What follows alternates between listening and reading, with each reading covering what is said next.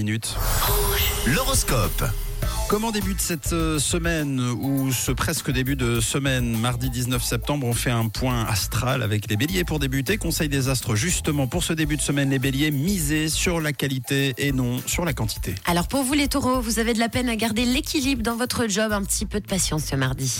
Les gémeaux, vous avez besoin de changement tout simplement et surtout de stabilité. On passe au cancer, plutôt que de vous morfondre, essayez d'aller de l'avant et puis d'avancer dans certains de vos projets. Les lions, bravo Tap, tap.